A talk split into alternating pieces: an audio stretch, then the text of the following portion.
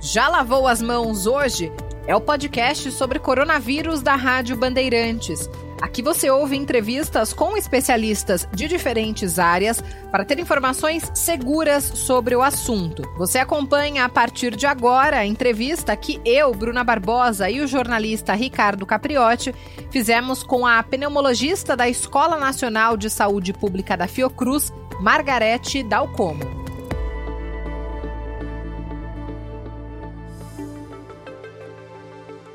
É, Para a gente começar aqui, eu gostaria que a senhora falasse é, como a senhora tem enxergado não é, essa, essa pneumonia que é, acomete os portadores da Covid-19. É algo realmente brutal, como muitos médicos têm falado, é diferente mesmo. Como é que a senhora é, é definiria essa pneumonia? Olha, a Covid-19 é uma doença eminentemente respiratória. Né? Ela, ela é adquirida no corpo humano, basicamente comprometendo o aparelho respiratório, as vias aéreas desde as altas até os pulmões.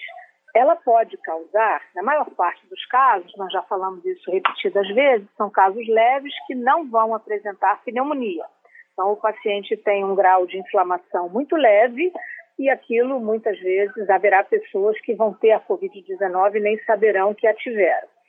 20% dos casos vão apresentar pneumonia, pneumonia que eventualmente vai exigir internação hospitalar. Então, nós usamos vários critérios de natureza clínica, dependendo de quanto o paciente está apresentando, por exemplo, de saturação de oxigênio, quando nós o examinamos, qual é o grau de falta de ar e desconforto respiratório que ele sente, nós utilizamos como um padrão ouro, digamos assim, né, indicado a tomografia computadorizada para definir quantos por cento dos pulmões estão comprometidos por umas imagens que são muito características que nós chamamos de vidro fosco, que é um tipo de morfologia de imagem tomográfica e radiológica.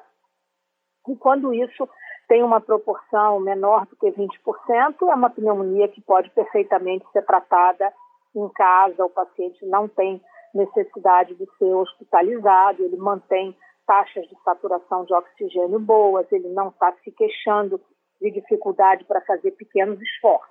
Então, tudo isso é um conjunto de coisas que é visto é, de uma maneira, digamos, global no paciente, holística, né?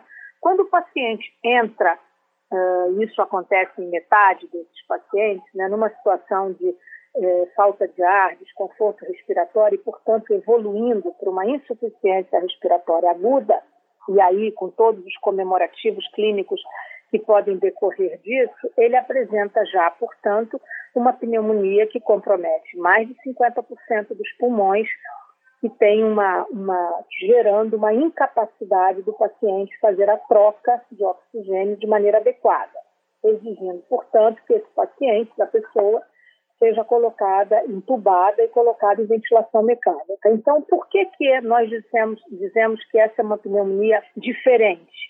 Porque ela tem uma, uma, uma maneira de evoluir muitas vezes surpreendente. O paciente vem estável e, de repente, ele começa a apresentar uma queda da oxigenação, nós tomografamos de novo e ele apresenta uma progressão enorme e isso pode ser muito repentino.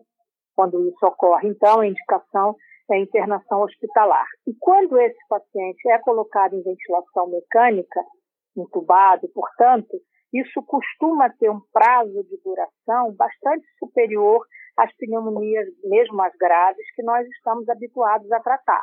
Então, o paciente, na média, até o momento, aqui no Brasil e fora daqui, o paciente permanece em ventilação mecânica no mínimo 14 dias, o que é um tempo bastante longo, e aí, então, se ele evolui bem, é feito um processo que nós chamamos de desmame, e com ou sem traqueostomia, porque são etapas que se faz, e aí o paciente recupera. Então, isso exige um suporte de terapia intensiva bastante sofisticado, pessoas qualificadas para manusear esse paciente, biossegurança adequada para os profissionais de saúde e, naturalmente, tratamento e controle de todas as complicações que decorrem dessa pneumonia, ou seja, fenômenos vasculares, é, sepsis, pneumonia bacteriana que se associa numa proporção que não é rara, é bastante frequente. Então, essa, esse é mais ou menos o panorama clínico de um caso grave de Covid-19. E é por isso que, em alguns casos, é, desses pacientes internados com um quadro é, de pneumonia, tem sido utilizado antibiótico também? Ou também só no quadro viral está sendo utilizado antibiótico nesses tratamentos, Não, doutora? Só é utilizado antibiótico quando o paciente apresenta alguma, algum indício de que ele esteja colonizado por bactéria também. E aí é associado antibiótico. Agora, a senhora eh, diria que com as temperaturas baixando aqui no Brasil, isso vai ser um problema? Quer dizer, do ponto de vista da, dos pulmões, a gente vai ter que redobrar a atenção para isso? Olha, acho que uma medida já foi tomada e que é bastante correta, que foi a antecipação da vacina para os vírus influenza.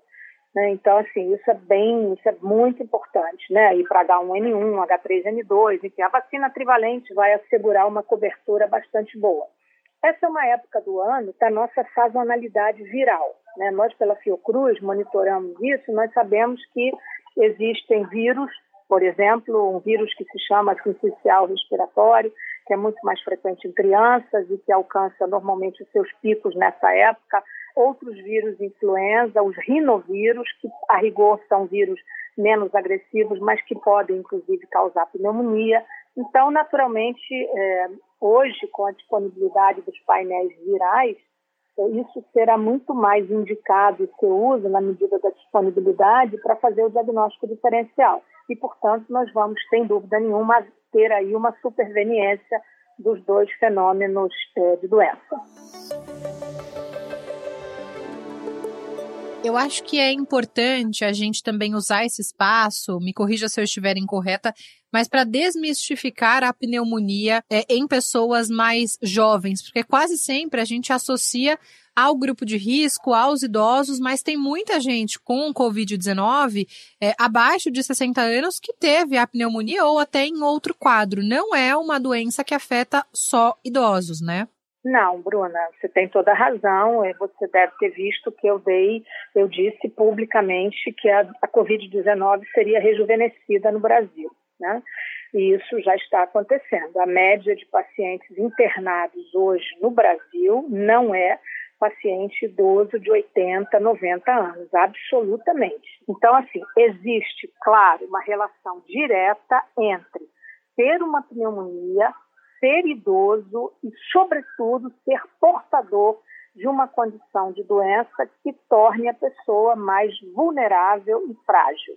Então, por exemplo, aqueles pacientes cardiopatas, hipertensos graves, diabéticos mal controlados, pacientes é, soropositivos para o HIV ou com AIDS, pacientes que usam medicação imunossupressora há muito tempo, que sejam portadores de doença autoimune, e isso independe da idade. Então, essas pessoas, elas não são mais propensas a ter, não é esse o risco. O risco é que se elas é, adquirem a doença, elas têm uma possibilidade de complicar e de fazer quadros mais graves maior do que as outras pessoas, independentemente da idade. O Eduardo, de Santa Catarina, pergunta: Gostaria de saber se um adolescente de 14 anos que já fez pneumotórax nos dois pulmões faz parte do grupo de risco para a Covid-19. Olha, depende da razão pela qual ele fez pneumotórax nos dois pulmões. Existem várias causas de, de alguém fazer pneumotórax, sendo tão jovem. Né? Existe um fenômeno chamado pneumotórax espontâneo, existem causas infecciosas, causas inflamatórias, então precisa saber a razão pela qual esse adolescente fez pneumotórax. Ele não é mais suscetível a ter ou não ter Covid-19, mas eu diria que se ele tiver, ele é um paciente, pelo fato, sobretudo se ele tiver sido drenado, etc., que não está aqui em questão e nem foi colocado na, na pergunta, se ele tiver alguma sequela pulmonar, ele sem dúvida pode ter uma chance, não, não, pode, não é matemática absolutamente, mas ele pode ter uma chance maior de complicar se eventualmente for infectado. Mas normalmente, se ele é um adolescente saudável, se ele não é portador, se isso foi um episódio, digamos, isolado, a chance dele é boa. Doutora Margarete, a senhora está utilizando a hidroxicloroquina aí nos seus pacientes? Não. Hidroxicloroquina não é um, não é um protocolo para todo mundo usar. É uma decisão médica que é tomada com o paciente, se o paciente está acordado, lúcido, com a família do paciente.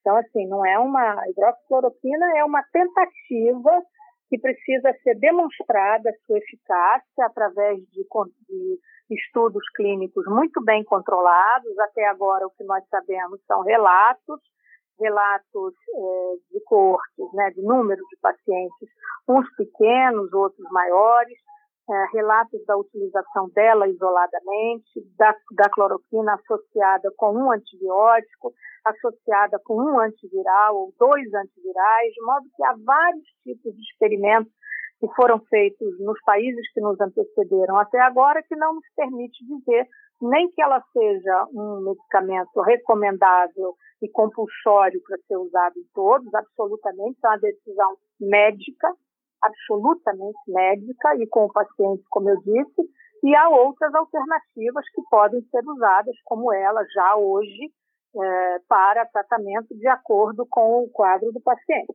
A Organização Mundial da Saúde acaba de aprovar um conjunto de ensaios clínicos, de estudos, que se chama Solidariedade. O Brasil fará parte desses estudos, com 12 hospitais. Nós vamos ser os coordenadores pela Fiocruz no Brasil. E um dos tratamentos que nós vamos testar controladamente será a cloroquina mas ela é apenas um dos tratamentos a ser colocado em estudo. Bom, doutora Margarete, tem duas perguntas aqui de ouvintes que dizem o seguinte. A primeira, quem foi vacinado contra pneumonia tem algum benefício se contrair o coronavírus? É o, essa pergunta vem de Ilha Bela. E a outra é o do Marcos, de Santos. Ele diz, quem tomou a pneumo 13 tem alguma proteção? Olha, existem dois tipos de vacina antipneumocócica que, que é dada, é, que são dadas é, por recomendação médica e nós fortemente recomendamos. Uma que se chama Pneumo 23, que cobre os 23 sorotipos mais frequentes de pneumococo, que é o patógeno bacteriano mais frequente causador de pneumonia, sobretudo aquelas adquiridas na vida normal, de comunidade, e que é aplicada na, na, na rede de vacina de 5 em 5 anos. A partir de uma determinada idade, é recomendável que se faça a partir de 50 anos. E existe uma outra vacina chamada Prevenar 13, que é essa que a pessoa juntou os dois nomes e perguntou, que cobre os 13 serotipos mais virulentos de pneumococo e que é dada em dose única é super recomendável que nós nos vacinemos contra a pneumonia. Não há a menor dúvida, sobretudo se nós fazemos uma determinada idade. Prevenar 13 é uma vez só, a partir de 60 anos, ou se o paciente é portador de uma condição que o fragilize, ou se ele já teve várias pneumonias anteriores. Então, nós asseguramos essa proteção para ele. O fato de ter sido vacinado com essas, é, com essas duas vacinas né, ela não é exatamente, elas não são protetoras contra o coronavírus, absolutamente. Mas, digamos que esse indivíduo tenha coronavírus e que ele vá ter uma pneumonia bacteriana associada à pneumonia viral.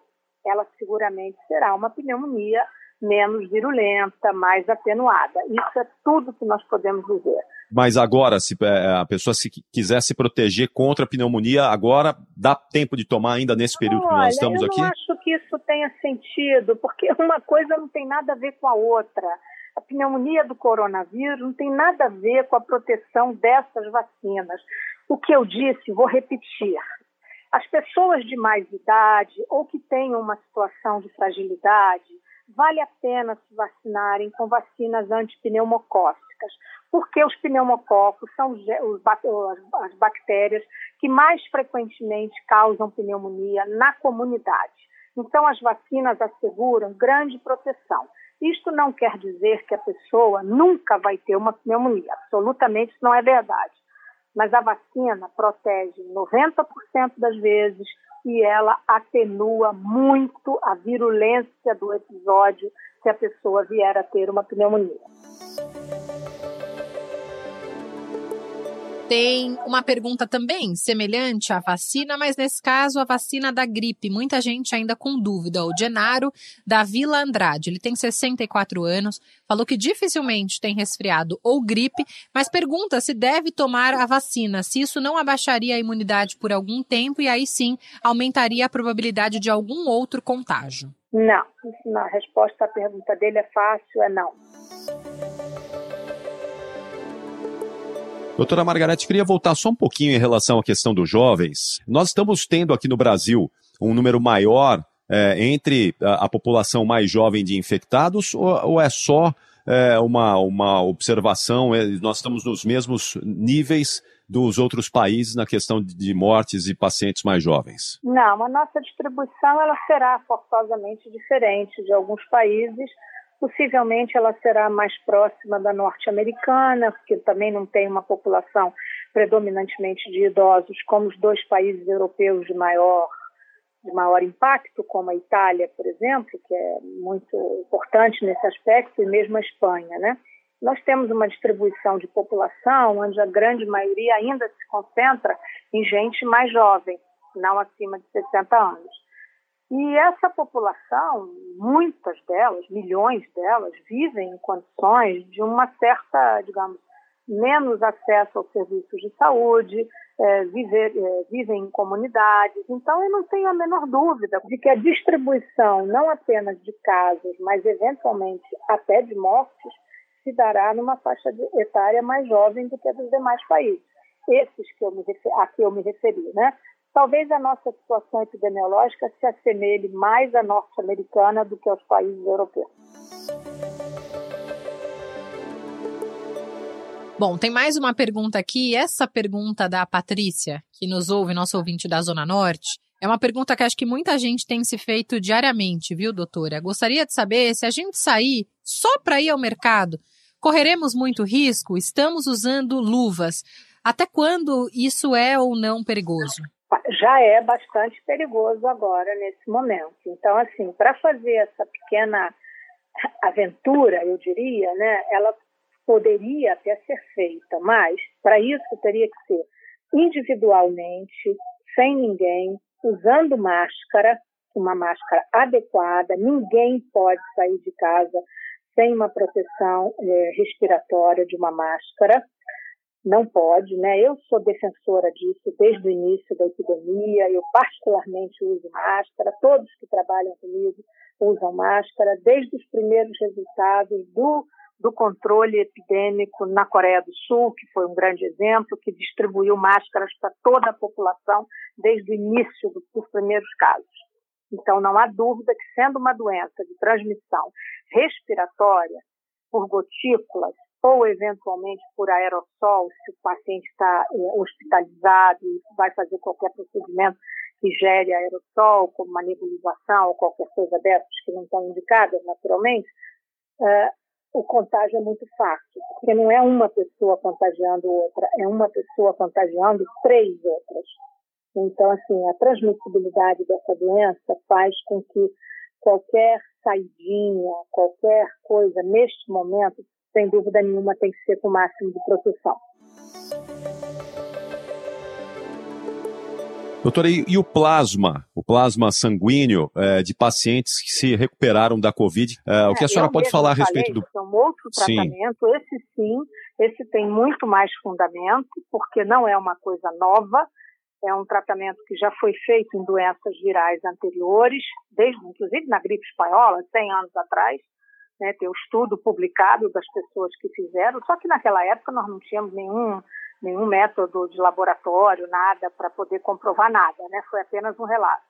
E esse é o tratamento usado em outras viroses, como, por exemplo, as, as, as febres hemorrágicas, com muito bom resultado. Os Estados Unidos têm usado um grande número de casos em Nova York, colhendo sangue de pacientes convalescentes, a partir do 28º dia, curados da Covid-19, no sentido de passar por infusão plasmática para os pacientes graves, em ventilação mecânica, anticorpos para que eles se defendam. Então é isso.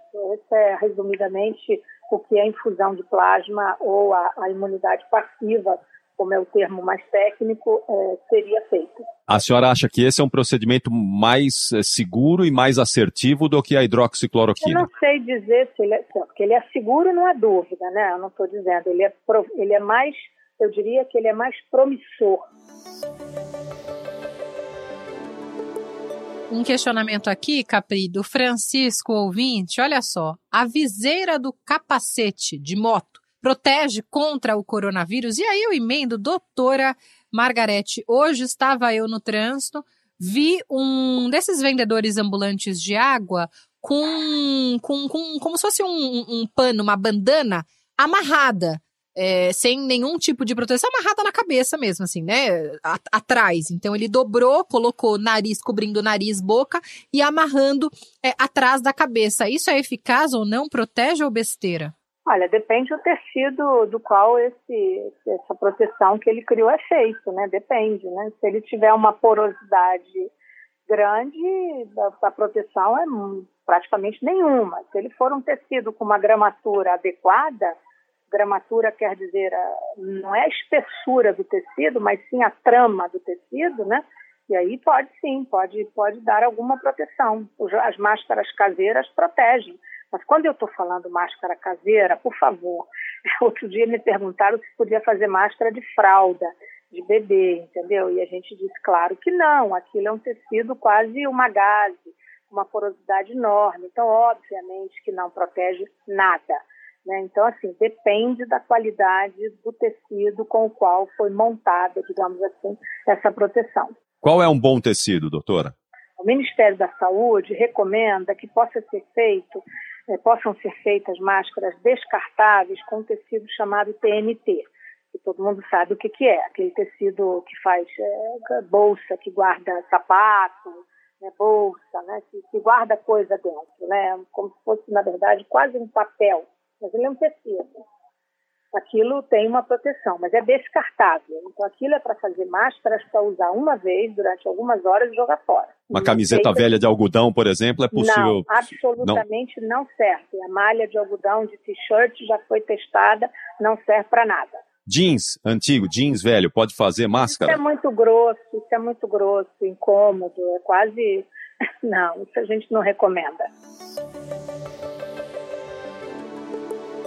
Ah, mais uma dúvida aqui do ouvinte: se é possível fazer máscara com plástico? Não, não, não é não. adequado, não é uma coisa que se adeque ao rosto, não tem maleabilidade, é que é quente, vai fazer suar, ninguém vai aguentar ficar com isso muitas horas, então não é adequado. Pelo jeito, não é, Bruna e doutora, o, essas máscaras caseiras, é preciso ter muito cuidado também para não, não entrar numa roubada, não é?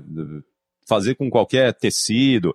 Tem que ter um cuidado também para não correr nenhum risco e não fazer errado, não é, doutora? Exato. Aqui no Rio nós estamos fazendo, estamos distribuindo para com várias empresas que se prontificaram, mostraram o protótipo para mim, eu aprovei e estão sendo feitas e distribuídas para uso na rede básica de saúde, para as pessoas. Na rede básica de saúde, elas serão usadas de maneira descartável ao final de um turno e para a população que precisa eventualmente se locomover, sair de casa para alguma coisa, ela pode ser inclusive lavada. Então é ideal que cada pessoa tenha duas e uma está sempre limpinha para ser usada. Tá bem, então. Doutora Margarete, foi um prazer. Obrigada aqui pelos esclarecimentos e até uma próxima oportunidade. Obrigada. Já lavou as mãos hoje? É o podcast sobre coronavírus da Rádio Bandeirantes. Você pode ouvir em todas as plataformas.